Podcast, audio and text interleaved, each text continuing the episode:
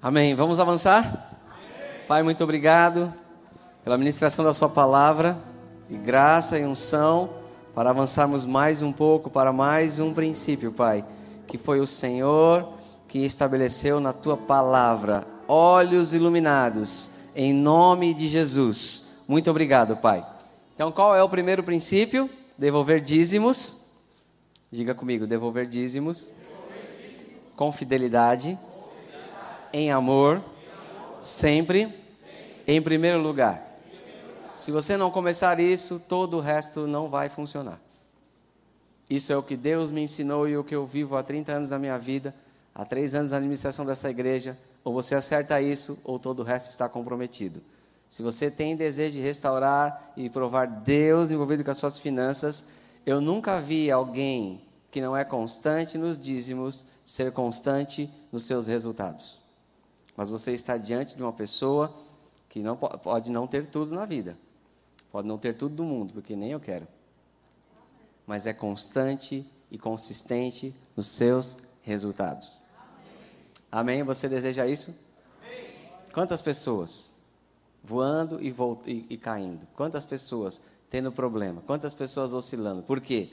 São vacilantes na prática. A Bíblia diz: o bem precioso do homem é ser ele diligente. Amém? Quando você resgata um princípio de Deus, quando você entendeu, você não tem mais desculpa para errar. Deus vai cobrar que você ande no nível daquilo que você já conhece. Amém? Agora, o segundo princípio, todos são importantes. Se você falasse, pastor, qual é o pilar mais alto e mais forte do que você está ensinando? Todos, imagine uma casa e que você vai colocar uh, uma casa terra e aplanada, que você vai colocar fundação. Todos os quatro são importantes. Todos têm o seu lugar e são uma base para você sustentar, e, e, e edificar nessa área. Amém? O segundo princípio é boa administração administrando bem nossas finanças, boa administração, prudência, sabedoria. A Bíblia diz que dívidas aprisionam e nos torna servos. É muito melhor não entrar em dívidas. Provérbios 22, 7 diz: O rico domina sobre o pobre, e o que toma emprestado é servo do que empresta. Quantas pessoas servem de dízima, de, de, de empréstimo, servem de financiamentos, servem de juros, o diabo roubando tudo que você tem e você não tendo nem o suficiente para ofertar a Deus. A Bíblia deixa isso claro. O que toma emprestado é servo do que empresta. Nós vamos equilibrar isso. Calma, é só uma introdução. Então, precisa ter uma posição de conserto para com Deus, praticando Sua palavra, recebendo sabedoria para administrar os recursos que Ele nos dá Administrar os recursos que Deus te dá é sua responsabilidade. Minha responsabilidade. Amém? E nós vamos ver algumas coisas. Uh, é uma responsabilidade que você deve assumir, irmão. Ninguém vai ser bem sucedido se primeiro não honrar a Deus, reconhecer que é dele, honrar, ter fé, como nós já ensinamos, e em segundo lugar, assumir responsabilidade com aquilo que Deus te dá. Amém? Até mesmo quando você é fiel no dízimo. Eu estou falando por experiência própria. Nunca fui infiel, mas já administrei mal. Nunca fui infiel no dízimo, mas já administrei mal. E até mesmo quando somos fiéis nos dízimos, podemos entrar em problemas por não exercer boa administração. E é como começa a boa administração? Começa é bem simples, qualquer um aqui pode entender. Não gaste mais do que você ganha. Alguém pode repetir essa revelação tão poderosa? Diga: Eu não devo gastar mais do que eu ganho. Eu não estou dizendo que você não vai ganhar mais um dia. Eu estou dizendo que enquanto você não ganha, não deve gastar. Amém? Ah, você precisa ter algum, alguma ferramenta, por mais simples que seja, para anotar os seus ganhos e os seus gastos e ter algum planejamento. Amanhã, 16 horas, é para eu te ensinar um pouco sobre isso. te dar dicas e falar de coisas práticas. Venha, você vai ser muito abençoado. Mas você precisa ter algum, uma visualização, o mínimo de planejamento, não importa o tipo de ferramenta, importa a prática que você tem. Você tem que saber quais são os seus ganhos e quais são os seus gastos e como está o equilíbrio dessas coisas para tomar decisão. Você tem que saber isso, você tem que assumir essa responsabilidade. Se você tem 10 empresas e não consegue fazer isso, abra mão, porque tem que fazer isso ou vai entrar em problema. Tem que fazer nas suas contas pessoais, tem que fazer em tudo que Deus te dá. Se Ele tirar para governar a igreja, tem que fazer isso na igreja, tem que fazer muito bem, porque a coisa é séria, irmão. Amém? Tem que fazer isso na sua casa, com as suas finanças pessoais, na sua família. Assumir a responsabilidade. Jesus ensinou algo sobre isso, abra lá em Lucas 14, 28. Eu estou falando, é, tenha um planejamento, vamos repetir isso, diga ter um planejamento, e não gastar mais do que ganha. Aleluia. Lucas 14, 28 está escrito: Pois qual de vós, pretendendo construir uma torre, não se assenta primeiro para calcular a despesa e verificar se tem os meios para concluir? Jesus está falando. O contexto é outro, é seguir Cristo, é ser discípulo, mas se para ser discípulo você tem que fazer isso, se você faz isso para ser discípulo de Cristo, porque ele, ele parte do pressuposto que você já é assim na sua vida. Ele diz: Qual de vós, que pretendendo construir uma torre não se assenta primeiro, diga primeiro. Primeiro, primeiro comprou ou primeiro se assentou para planejar? Primeiro se assentou.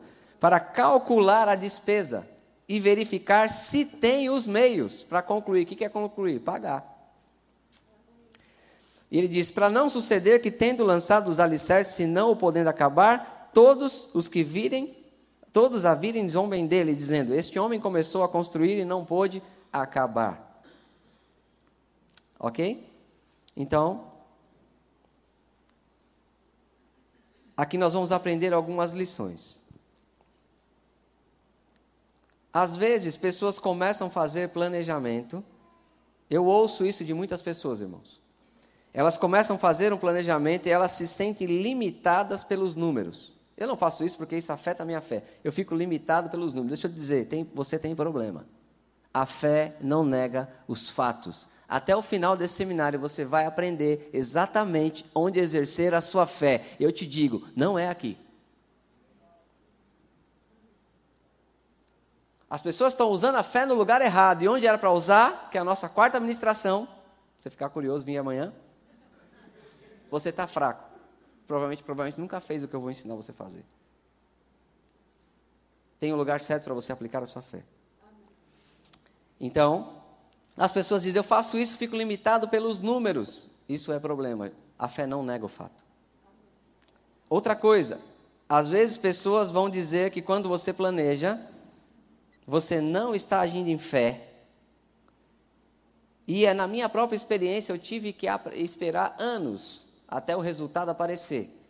E eu poder falar o que está escrito em Tiago 2,18. Mostra a sua fé sem obras que pelas minhas, minhas obras ou resultados eu te mostro a minha fé. Alô? As pessoas vão dizer, você é planejado, você não tem fé. Mas quando o resultado aparece, Tiago diz, mostra a sua fé sem obras. Mostra a sua fé, você cheio de dívida e com escândalo. E que pelos meus bons resultados, boa administração, eu não estou me gloriando, gloriando no Senhor. Eu estou dizendo você, qualquer um, pelo bom resultado, você mostra a sua fé. Aleluia. Então eu estou mostrando para você o que pode acontecer quando você começa a planejar. Irmãos, não é correto fazer dívida em nome da fé. Se fosse assim, todos que financiam um carro em 60 vezes estariam em fé e teriam mais fé, é, teria mais gente em fé no mundo do que na igreja. Alô? Quantos. Se... Eu... Meu Deus, vou ler de novo para você. Não é correto fazer dívida. Fé não paga a conta, irmão. Você chega na agência e fala, como você vai pagar? Pela fé. Não, aqui não, aqui não, aqui não paga. Pela fé. Aqui a gente só aceita dinheiro. Então, quem financiasse muito tempo, uma casa então, irmão que financia a casa em Nós vamos falar coisas aqui, vamos equilibrar. Em 20 anos, como eu fiz quando eu casei, então eu teria a fé maior do mundo. Mas não é assim, amém? Uma realidade, logo depois de grandes períodos de índice de financiamento. Por que esse seminário está acontecendo em dezembro? Porque então é Natal, né? Qual é uma realidade? Ouça os noticiários, você vai ver. Geralmente, logo após períodos onde índices de financiamento e empréstimos sobem, logo após, vem períodos de grande inadimplência e falta de pagamento. E tem crente no meio.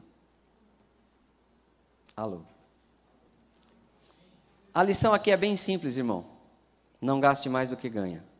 Agora, deixa eu dizer uma coisa que se você não reconhecer na sua vida, a mudança não vai começar é pecado. Enquanto eu não reconheci na minha vida, não me arrependi diante de Deus, da minha família, é pecado. Enquanto eu não decidi, minha missão de vida é pagar tudo que eu devo, eu não quero nada, eu quero resolver isto, e levou alguns meses, minha vida não mudou. Mas minha esposa é testemunha, quando fizemos isso, o rio começou a fluir. Aleluia. Diga, gastar mais do que ganha é pecado. Diga, se eu não me arrepender disso, não haverá mudança verdadeira. Esse é o primeiro ponto. Planejar, não gastar mais do que ganha. Qual é o segundo? Agora eu vou falar de atitude. A maioria de vocês vai olhar para mim com uma cara, você não sabe minha situação. Veja, não foque o dinheiro. Eu, não, eu vou te mostrar quando o recurso vai chegar. Tem uma coisa que tem que chegar na sua vida antes do dinheiro, quando o assunto é administrar bem. O que é essa coisa? Você, todo mundo aqui pode fazer.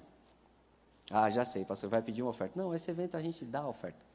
Olha, há, o que você precisa fazer é esteja decidido a pagar todas as suas dívidas. O crente que é crente, meu irmão, ele diz: Eu vou pagar. Não esconde a fatura do cartão na gaveta. Não foge da cobrança. Mas como eu vou pagar se eu não tenho dinheiro? Começa com a decisão do coração. Eu vou provar isso para você na Bíblia. Amém? Vamos em frente? Então, você tem que honrar fielmente os seus compromissos. Eu aprendi, irmãos, que eu não devo exercer fé para pagar conta é uma questão de caráter, não de fé. Uma vez que o compromisso está assumido, você não tem que exercer fé, você tem que pagar. A Bíblia diz assim, eu quero que você abra isso, Salmo 37, 21. Salmos 37, 21.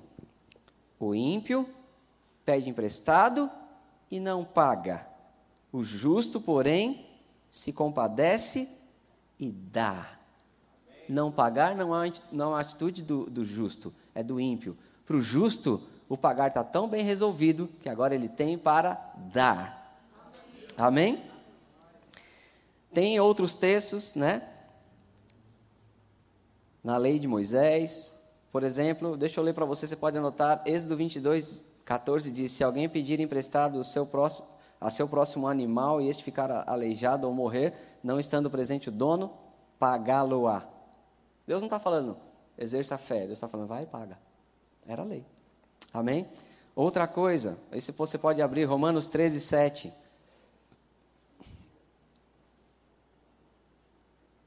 Então, se alguém ligar no telefone e falar o seu nome completo, assuma uma responsabilidade honesta. O mundo diz: devo, não nego, pago quando puder. Você diz: devo, não nego, vou pagar em nome de Jesus. E você vai ver que Deus está disposto a te ajudar. Mas primeiro, uma atitude correta. Tem que se arrepender de estar fugindo dos seus compromissos, porque é seu compromisso. Amém? Glória a Deus. Olha Romanos 13, 7 e 8. Pagai a todos o que é devido. A quem tributo, tributo. Então para de reclamar de tributo, irmão. Se Deus te dá recurso, para pagar tudo, o tributo está incluído. Dai a Deus o que é de Deus, a César o que é de César. A quem tributo, tributo. A quem imposto, imposto. Fevereiro vem aí, imposto de renda, pague. A quem respeito, respeito. A quem honra, honra. No versículo 8, a ninguém fiqueis devendo coisa alguma, exceto amor. Amém? Quer dizer que você não pode fazer prestação? Bom, eu vou dizer isso para você de uma forma bem simples. Se você tem uma prestação, ela é, não é uma dívida até que ela vence. Se quando ela vence você paga, você não tem dívida. O problema não é a prestação que você faz, é a que você não está pagando. Agora, você pode, nós vamos falar disso mais para frente, evitar fazer prestação além do que você precisa. Amém, irmãos? Quem entendeu? Agora, pastor, eu quero pagar. Eu sou honesto, você nem sabe.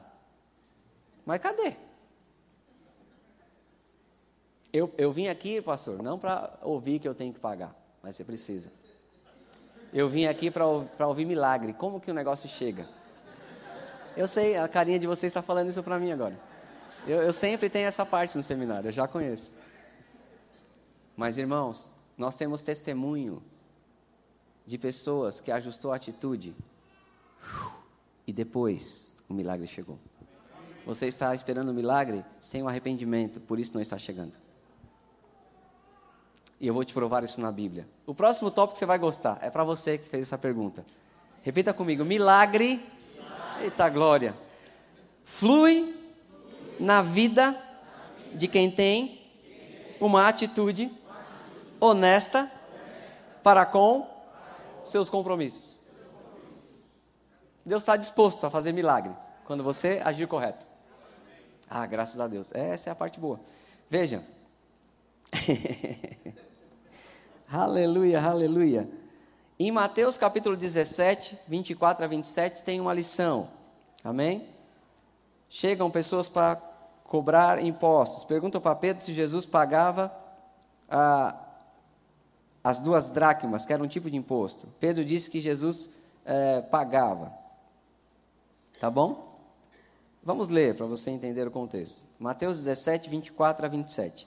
Tendo ele chegado a Cafarnaum, dirigiu-se-lhe a Pedro os que cobravam impostos das duas dracmas e perguntaram: Não paga o vosso mestre as duas dracmas? Sim, respondeu ele. Em, ao entrar Pedro em casa, Jesus se lhe antecipou, dizendo: Simão, que te parece? De quem cobram os reis da terra impostos ou tributos? Dos filhos ou dos estranhos? Respondeu-lhe Pedro: Dos estranhos. Jesus lhes disse: Logo estão isentos os filhos. Olha o versículo 27. Mas para que não os escandalizemos, que, aleluia, vai ao mar, lança o anzol, o primeiro peixe que fisgar, tira-o, abrindo-lhe a boca, acharás um estáter, toma, entrega-lhes por mim e por ti. Isso é milagre ou não? Jesus tinha tesoureiro, irmão. Ele podia falar, Judas, pega aí, paga o imposto. Mas ele falou, não, não. Pedro, primeiro, atitude, vamos pagar para não gerar escândalo. Isso é o crente. Aí quando ele vamos fazer o seguinte, já que a gente decidiu pagar, olha o milagre. Pedro, faz o seguinte, vai lá, pega o primeiro peixe, abre a boca dele, Pedro. Tira o milagre, paga por mim e paga por ti. O que, aleluia. O que motivou Jesus pagar o imposto foi não gerar escândalo. Tem que ser a minha a sua motivação, um povo zeloso, fiel e de boas obras. Amém? E foi assim que a provisão chegou milagrosamente na boca do peixe. Irmãos, deixa eu te falar, eu sei que situações se levantam e às vezes precisamos de um milagre nas finanças. Eu sei. Aprendi que quando temos uma atitude correta com nossos ah, compromissos, Deus está pronto a operar milagre em nosso favor. Outro texto que me ensina muito, depois você lê em 2 Reis 6, 5 a 7, diz que Estava lá o pessoal derrubando o tronco, 2 Reis 6, 5 a 7. E o machado caiu na água. É, essa história é engraçada. E ele gritou e disse: Ai, meu senhor, porque o machado era emprestado. Tem irmão dizendo: Graças a Deus é emprestado, não tem que, dar, não tem que devolver. Mas esse tinha a lei na mente, amava a Deus. Se alguém tomar emprestado, vai pagar. E quando o machado caiu e era emprestado, ele gritou: Ai, meu senhor, ao profeta: Ai, meu senhor, era emprestado. O que aconteceu aqui? A atitude. O que aconteceu em seguida? Perguntou o homem de Deus: Onde caiu? Mostrou-lhe o lugar, então Eliseu cortou um, uma madeira, um pau, e lançou ali e fez flutuar o ferro. O que é isso? Milagre. Quando ele falou, ah, era emprestado, o homem de Deus liberou o milagre. O machado chegou, devolve. Milagre flui na vida de quem tem uma atitude correta com os seus compromissos. Amém? Então você tem que ter uma atitude para atrair um milagre, não um milagre para corrigir a atitude. Amém? Acerte isso na sua vida. Nós precisamos de sabedoria para lidar com as finanças. Diga sabedoria. sabedoria. Irmãos, a Bíblia diz como obter sabedoria. Você conhece o texto? Tiago 1, capítulo 1, versos 5 e 7 diz: Se você necessita de sabedoria, peça a Deus que a todos dá liberalmente e não lhes impropera, e se lhe há concedida. Peça com fé e nada duvidando. Quando você não sabe o que fazer, não sabe se vai entrar num comércio, não sabe se vai fazer uma venda, não sabe se vai entrar no empreendimento, essa sabedoria que Deus está falando não é inteligência espiritual, isso tem também, tem o Espírito para te ensinar a palavra, mas isso é toda vez que você não sabe o que fazer você tem o Deus sábio para ir a Ele e falar: me dá sabedoria. Eu aprendi que toda vez que eu não sei o que fazer, já errei nisso também, mas já acertei. E quando eu aprendi o caminho, eu vou a Deus. Me dá sabedoria, Ele vai dizer: não entra, não faz, não vende, não compra, não faz assim. E se você buscar Deus, não vai errar. Precisa ter sabedoria. Amém? Agora deixa eu te falar o valor da sabedoria. A Bíblia diz, eu vou ler algumas coisas. O, o, Provérbios 1, capítulo 1, verso 7. O temor, então a primeira lição da sabedoria, diga, se eu peço, Deus dá. O problema é que às vezes a gente, a gente não gosta da voz de Deus. Ela vem com a voz da nossa esposa, com o conselho do pastor, com o conselho do marido, e a gente não gosta do tom de Deus. Fala, ah, não gostei dessa voz. Mas se você pedir, Ele vai dar. Amém? Então, você vai saber no seu coração quando Deus estiver eh, falando com você. Peça sabedoria. Primeira lição: se eu peço sabedoria, Deus, Ele dá. Amém? Você está aqui, irmão? Provérbios 1, 7 diz: O temor do Senhor é o princípio da sabedoria, mas os loucos desprezam a sabedoria e o ensino. Provérbios 15, 22 diz: onde não há conselho, irmão, não há conselho, seu projeto pode ser muito bom, mas a Bíblia diz: onde não há conselho, fracassam os projetos. Mas com os muitos conselheiros há bom êxito.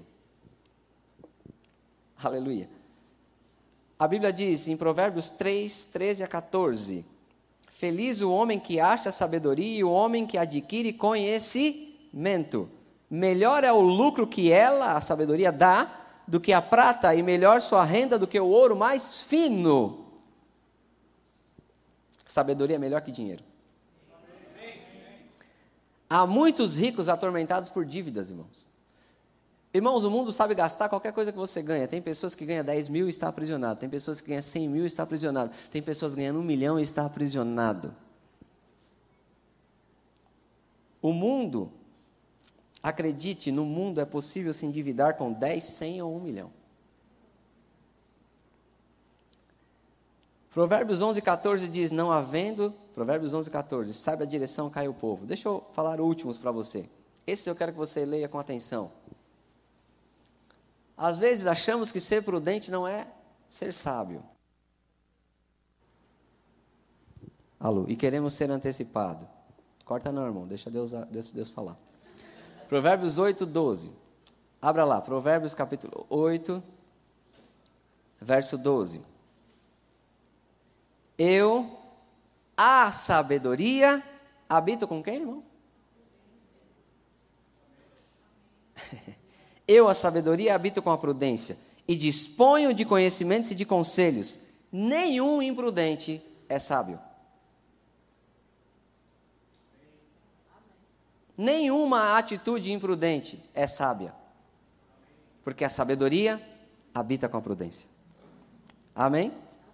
Vamos o último aqui. Provérbios 19, 2, desse tópico. Provérbios 19, 2. Lembra que eu te falei que gastar mais do que ganha é pecado? Eu vou te provar nessa escritura, amém? Não é bom proceder sem refletir. Diga, não é bom e peca, diga peca. peca. Quem é precipitado? Uhul. Eu pensei que era só adultério. Não, precipitação também é pecado. E aí, a Bíblia diz: a estutícia do homem perverte o seu caminho, precipitação, falta de conselho, falta de prudência, e é contra o Senhor que ele se vira, que ele se volta, se revolta. Culpa a Deus. Amém? Outro tópico, irmãos, de uma boa administração financeira. Domine a cobiça.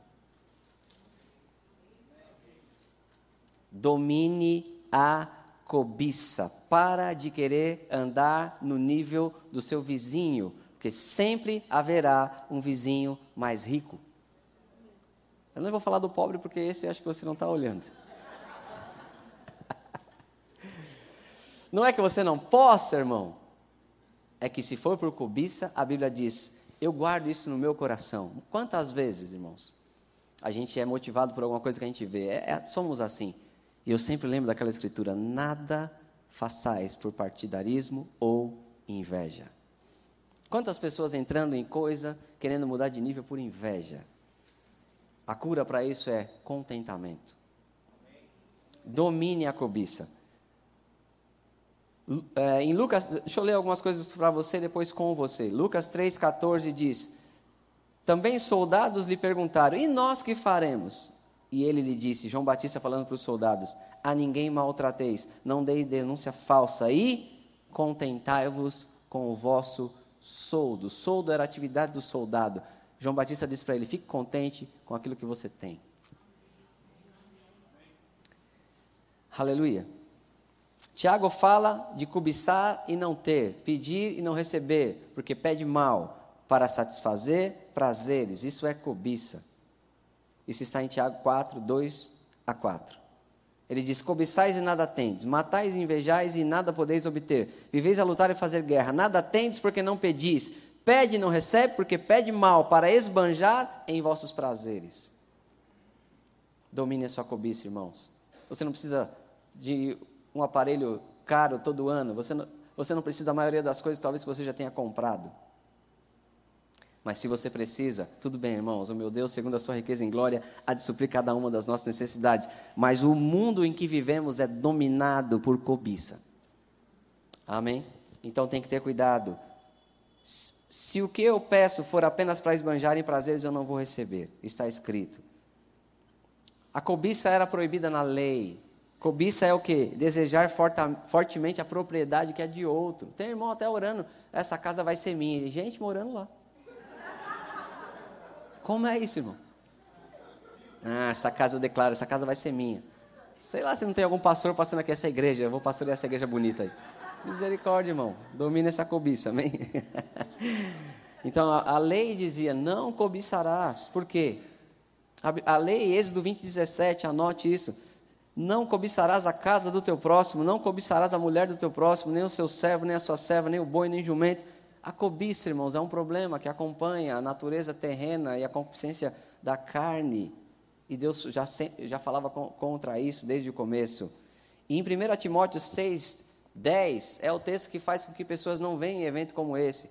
Porque pensa que dinheiro desvia. Não, dinheiro não desvia, amor ao dinheiro desvia. Não dominar a cobiça é que te desvia. Não cabe dois amores na sua vida. Você não pode amar o mundo e a Deus. Você não pode amar riquezas e amar a Deus. Você ama a Deus. Mas você pode amar a Ele, inclusive com as suas finanças, como nós já mostramos para você. Então, vamos ler esse texto. 1 Timóteo 6.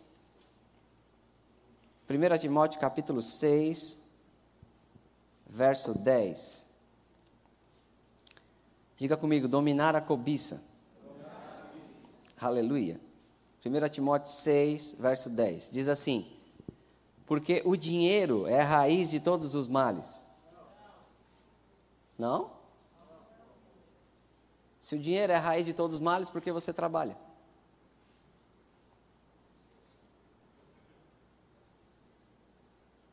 A Bíblia fala: a fé seja sem hipocrisia. Pessoas falando contra o dinheiro, pessoas não querem ensinar ao povo de Deus sobre finanças, mas geralmente eles estão bem fartos e satisfeitos, eles não têm amor pelo rebanho. Deus não faz isso.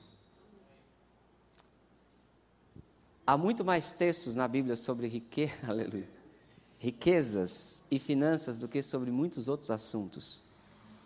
Não é porque isso é coisa da terra, irmãos, mas Deus quer que você viva bem. Ele não diz que dinheiro é problema, porque Ele sabe que nós precisamos, nós temos necessidades. Ele diz que sabe antes de você pedir. Se Deus sabe, irmão, Ele diz: você tem muito mais valor que os pardais, que não semeiam, mas os, o Pai os alimenta. E Ele veste você melhor que os lírios do campo. Nem Salomão em toda a sua glória se vestiu como eles. Muito mais vocês. Deus sabe que você tem necessidade. Está escrito que Ele supre sua necessidade. Ele não poderia escrever: dinheiro é a causa de todos os males, porque Ele sabe que dinheiro é para pagar, e dinheiro é para financiar, e dinheiro é para fazer a obra. Dinheiro não é, irmãos, dinheiro é um meio para financiar a obra de Deus, para se viver nessa terra. Depois vamos para a glória. Deus é criador, Ele criou, Deus criou o mundo para um casal e vai criar um novo mundo para a sua igreja. Viu um novo céu e nova terra. Ele é Deus criador. Amém, irmãos? Veja, não é, guarde isso no seu coração, não é, eu não vou nesse negócio, é prosperidade bíblica. Não, só tem prosperidade em Deus. O diabo não tem prosperidade. Vamos ver a descrição de, do que Satanás faz. Veja se você vê prosperidade. O ladrão, não vem senão para matar. Tem prosperidade aqui? Roubar. Destruir. Aí Deus vem e diz: Eu me comprazo na prosperidade do meu povo. Ele vem através de João e diz: Eu desejo que você seja próspero e tenha saúde, assim como é próspera a sua alma. E ele diz: Eu vim para dar vida. E vida com abundância. Vida com abundância, irmãos, é suprimento. É comer bem é viver uma vida feliz. Se quiseres de ouvidos, comereis o melhor dessa terra. Deus diz: Olha, vocês vão habitar em casas que vocês não, é, que não construíram. Somente não se esqueça que eu é que te dou força para adquirir riqueza. Por isso o dízimo é primeiro, que você nunca pode esquecer. Não é o dinheiro que é o problema, irmãos, nunca foi. Repita comigo, por favor. Não é o dinheiro. Diga assim: é o amor, ao dinheiro eu tenho tanto eu tenho tão zero amor pelo dinheiro que às vezes minha esposa tem que lembrar a mim que alguma coisa é cara, porque para mim não tem valor de nada, irmão. Se se for o preço de ver você sorrindo e alegre, eu já estou dando. E às vezes ela tem que me lembrar, calma, a gente não tem tanto.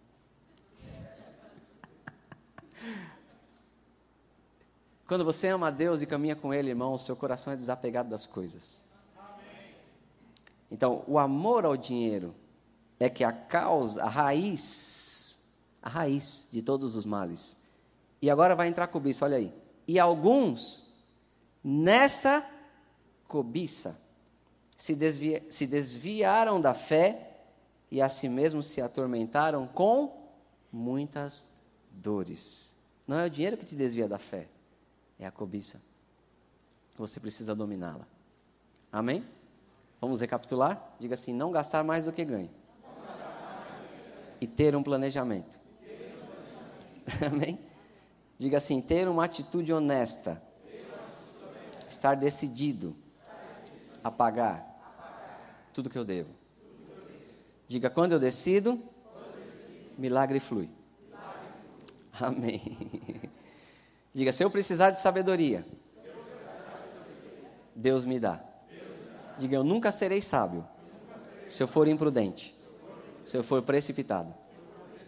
Diga, eu não nunca estarei certo se eu gastar mais do que eu ganho. Diga assim comigo, para acabar, eu nunca estarei certo quando eu estiver errado. Aleluia. Então, estamos concluindo esse tempo dizendo para você: sermos zelosos e fiéis nos dízimos sermos zelosos e fiéis nos dízimos é um, cumpri, é um cumprimento da palavra do Senhor, é um princípio. Administrar bem é uma responsabilidade no serviço a Cristo. Você é chamado para ser um bom mordomo de Cristo. Isso inclui as suas finanças.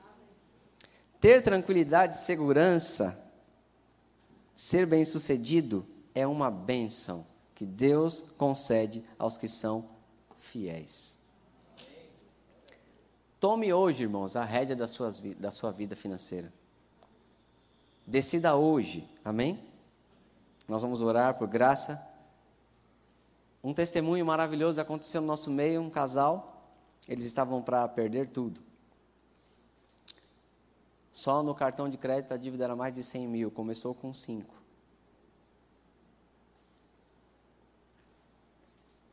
Isso acontece. Então eles ouviram o que você está ouvindo, se arrependeram, eram fiéis nos dízimos, mas estavam com essa atitude precisando ser acertada. Se acertaram como casal. Começaram a pegar o monte da dívida do cartão de crédito e falar: Pai, vamos acertar, vamos pagar. Pai, eu não sei como vai ser, mas nós decidimos que vamos pagar. Ao invés de fugir, começaram a orar sobre aquilo. A fé não nega o fato. Um determinado período voltaram de uma conferência com essa decisão do coração, orando, acreditando, crendo em Deus. E aquela dívida que começou com 5 e já estava em mais de 100, ela foi paga com menos de 3 mil reais. Não é um padrão, eu não estou dizendo que isso vai acontecer com você, talvez você tenha que pagar tudo mesmo. Mas se você precisar de um milagre para estar bem ajustado com Deus, depois que arrependimento chega, Ele te dá o seu milagre. Quando esse casal fez isso, eles fecharam a torneira, era o princípio que faltava na sua vida. Não faltava o dízimo, não faltava o terceiro, que você vai aprender amanhã, tinha um problema no segundo, mas tinha um grande vazamento. Quando eles arrumaram isso, eles chegaram para mim para contar o testemunho. A palavra da sabedoria de Deus veio e eu disse: Você sabe que não é só isso, Deus tem aumento para você você tem semente. E a sua colheita não estava chegando por causa desses ajustes. Você ajustou. E eu liberei a palavra sobre ele. Ele disse: Olha, antes de eu entrar nesse período de crise, de problema, eu ganhava, vamos dar um exemplo aqui, é só um exemplo. Eu ganhava 10. É, e agora eu estou tendo que me virar com 5, por isso eu fiquei assim. Desde que eu mudei de trabalho, nunca ganhei os 10 do primeiro trabalho. Já aconteceu com alguém? Pode acontecer. Então, ele ajustou isso e nós declaramos aumento. Dois ou três meses depois, ele estava ganhando 15.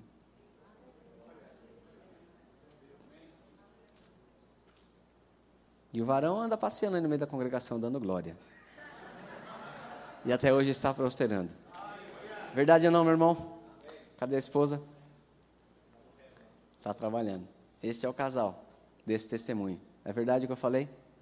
E assim outros e outros e outros que nós poderíamos falar só nessa igreja. Quando nós assumimos aqui, nós tínhamos responsabilidades. Como igreja. Toda igreja tem responsabilidade. E nós tínhamos compromissos. Primeira coisa, depois de acertar e continuar e, e fazer um pacto que seríamos fiéis dos dízimos, porque sabia que a igreja dá o dízimo, dos dízimos, e dá a oferta também. Depois que fizemos isso, nós reafirmamos o compromisso de continuar sendo fiéis nos dízimos. Eu disse: primeira coisa, vamos pagar tudo. O que nós fizemos? Fizemos a administração. Quanto entra? Quanto sai? Quanto tem que sobrar para pagar o que deve? Tem que sobrar alguma coisa. Às vezes, você não tem poder para no mês seguinte aumentar. É nisso que as pessoas se perdem um pouco. Eu vou fazer um esforço agora, eu vou ficar gritando e vou dar um prazo para Deus, porque mês que vem tem que dobrar as finanças. Você não tem esse poder. Você pode crer, você vai aprender a exercer a autoridade.